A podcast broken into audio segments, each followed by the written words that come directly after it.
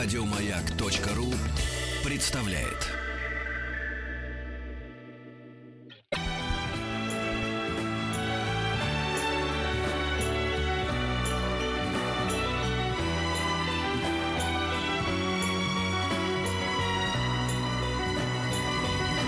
Спутник кинозрителя.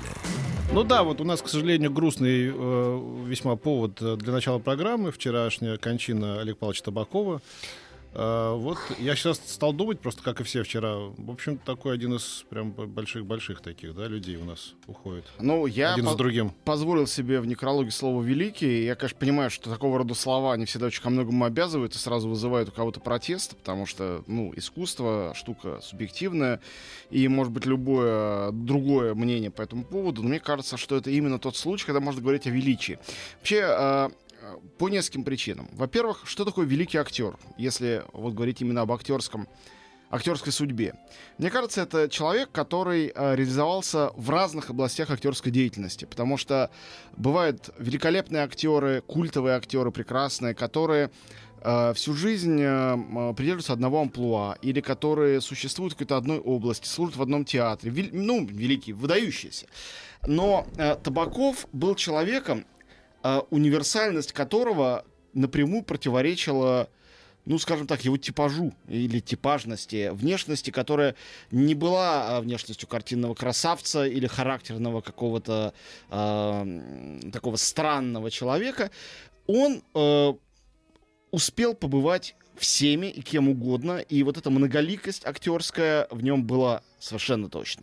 С другой стороны, таинственным образом его интонация, ну, начиная с интонации голоса, которую ни с чем спутать невозможно, она была с ним, начиная с его первой роли э, у Михаила Швейцера и вплоть до самых последних ролей.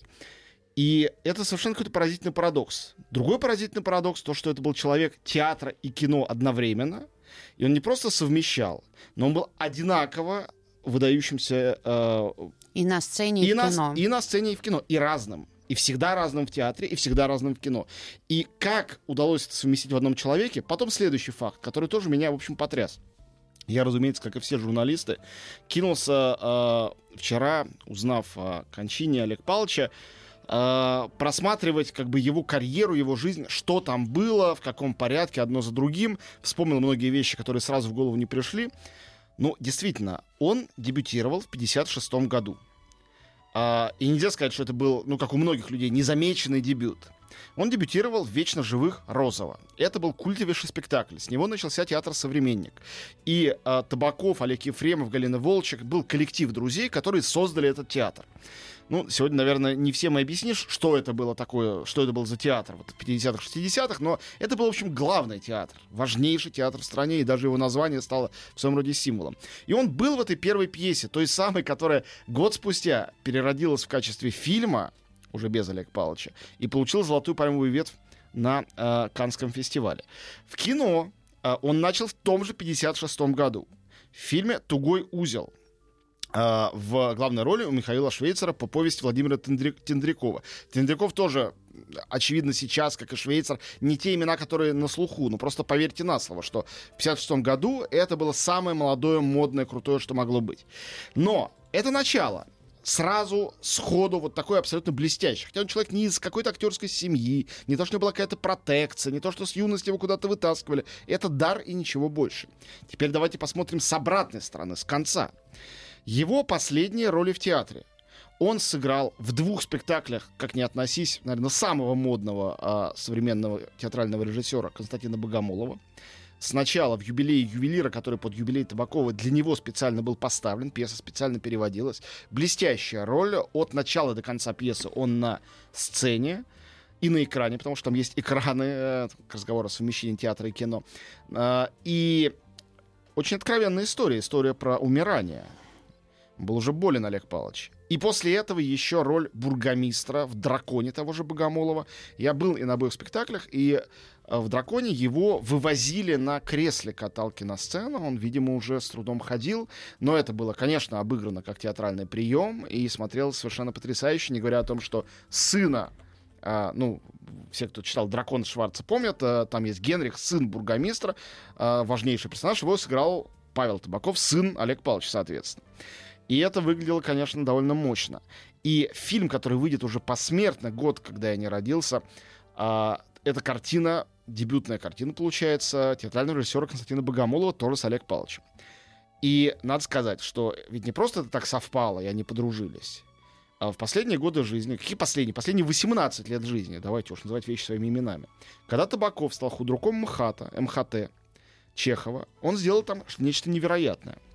Казалось бы, уже пожилой статусный человек, уважаемый, любимый всей страной, сыгравший роли, э, ну то есть нету ни одного слоя населения, от маленьких детей, которые смотрят «Трое из Простоквашино», до интеллектуалов, которые смотрят фильмы Киры Муратовой или Романа Балаяна или Никиты Михалкова, которых и самая простонародная публика, с другой стороны, которая смотрел «Д'Артаньян. Три мушкетера», э, «Мэри Поппинс. До свидания», «17 мгновений весны», на выбор. Назовите любой э, «Москва слезам не верит», супер попсовый фильм, везде он там был. Вот, э, такой человек, король, не коронованный, а теперь уже и коронованный, когда он пришел в МХТ. Ну, некий статусный театр в период кризиса театров, особенно академических, когда есть молодые площадки. Во-первых, он сделал одну из лучших молодых площадок в стране, табакерку. Одновременно с этим превратив такую молодую площадку МХТ. И на сцену э, Станиславского и Чехова а, вытащил Серебренникова, Богомолова, Писарева, Бутусова. Это все молодые режиссеры, которым тогда никому и в голову не пришло бы до всякого Гоголь-центра отдать какой-то театр или пустить их в большой статусный театр. Считал, что такая режиссура это для альтернативных площадок. Все эти люди получили личное покровительство Табакова. Ни одного из них он не сдал, когда разнообразные мракобесы и просто идиоты писали доносы, писали пасквили. Табаков абсолютно стоял намертво. Это никак не было похоже на то, чем он занимался вроде бы всю жизнь. Но, очевидно, дух молодого современника, где он когда-то начинал, дух эксперимента театрального и абсолютного противодействия и противоречия всему косному, был в нем жив до последних э, годов жизни. Я посмотрел, был потрясен фактом совпадения. 2012 год одновременно в один год Табаков играет в фильме Киры Муратовой «Вечное возвращение», черно-белый, радикальный, малобюджетный фильм, снятый украинским э, режиссером, совершенно безумный, прекрасная роль, он там в дуэте с Ренатой Литвиновой, дико смешной. И одновременно с этим у Сарика Андреасяна в одном, наверное, из худших фильмов за всю историю кино «Тот еще Карлосон». И что, как-то это испортило его репутацию, какое-то обнажило противоречие. Хоть одному человеку пришло в голову обвинить его в том, что в стяжательстве. Ничего подобного. Табаков настолько выше этого всего. Я вот не знаю, Петь, как ты думаешь, кто в американском кино? Может быть, Де Ниро? Кто Мне такой? кажется, Николсон. Может быть, Николсон. Актер, участие э, которого поднимает любой самый плохой фильм выше и никогда не опускает его, что бы он ни делал. Он никогда не становится ниже своего этого заоблачного уровня, что бы он ни делал. И тоже, вот смотри, не герой любовник, да, и Николсон, и Табаков чисто внешне. Ну, так мне, по крайней мере, кажется. Но зато насколько вот но это и не обаяние... Характер, но и не характерный урод. Да, Именно что мужское да, обаяние колоссальное. Вот.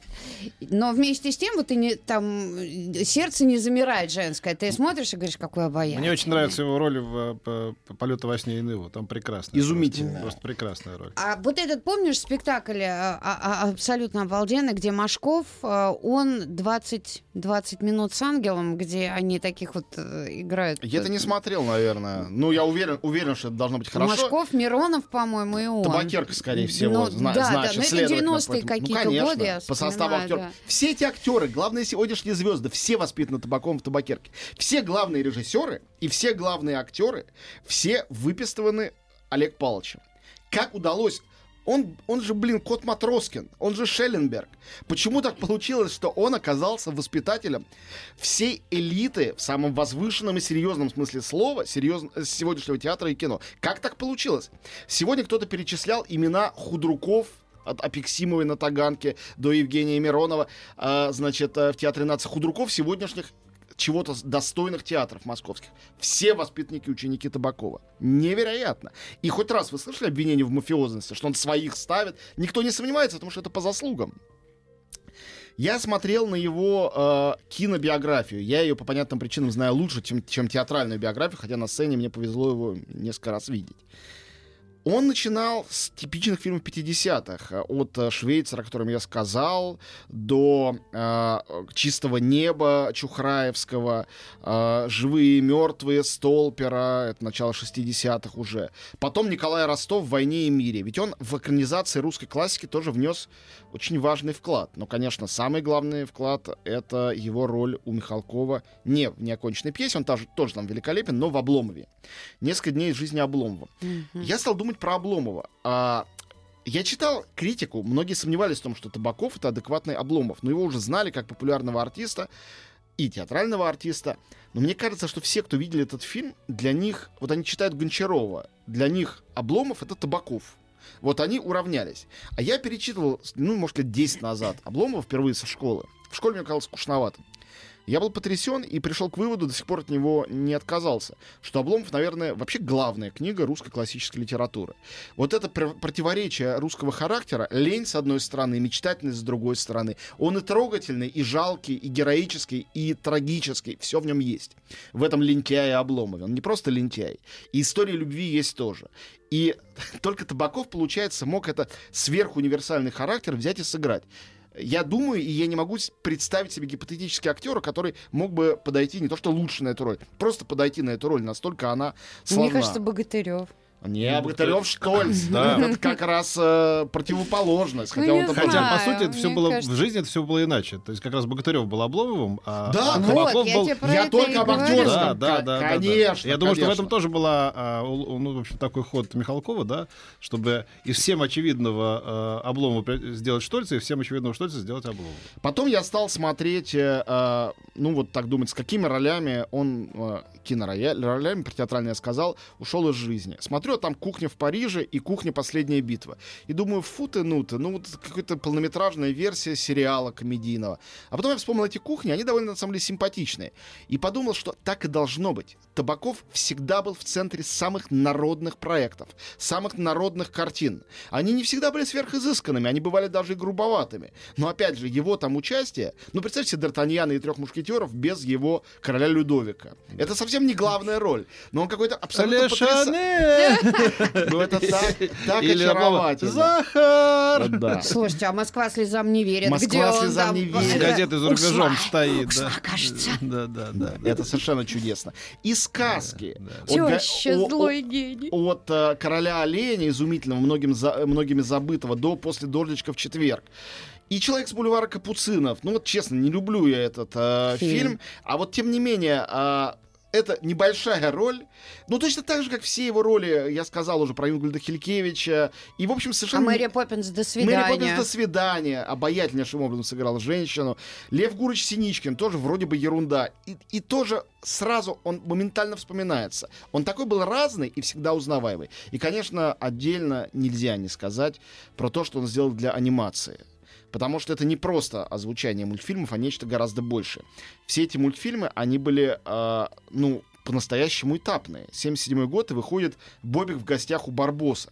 Это же социальная притча. Да. Совершенно потрясающая. О социальном расслоении. Э, Ну, такая как бы детская сказка, но очень хитроумная. И Юрий Никулин и Олег Табаков моментально там опознающиеся. Табаков это был, конечно, домашний пес, а Никулин, конечно же, дворовой, иначе и быть не могло. Вот. э, Совершенно изумительно это разыграли. А потом, конечно, начиная с 78-го, э, три серии Простоквашина, Кот Матроскин, ну, это то, что навек к нему прилепилось, и тоже ведь надо уметь. Еще это получилось только у одного человека, кроме Табакова, у Евгения Леонова. Когда ты играешь тысячу ролей, все знают тебя в лицо, но ассоциируют прежде всего с мультипликационным персонажем, которого ты всего лишь озвучивал. Нет, еще Василий Ливанов. А Вот три, наверное, человека.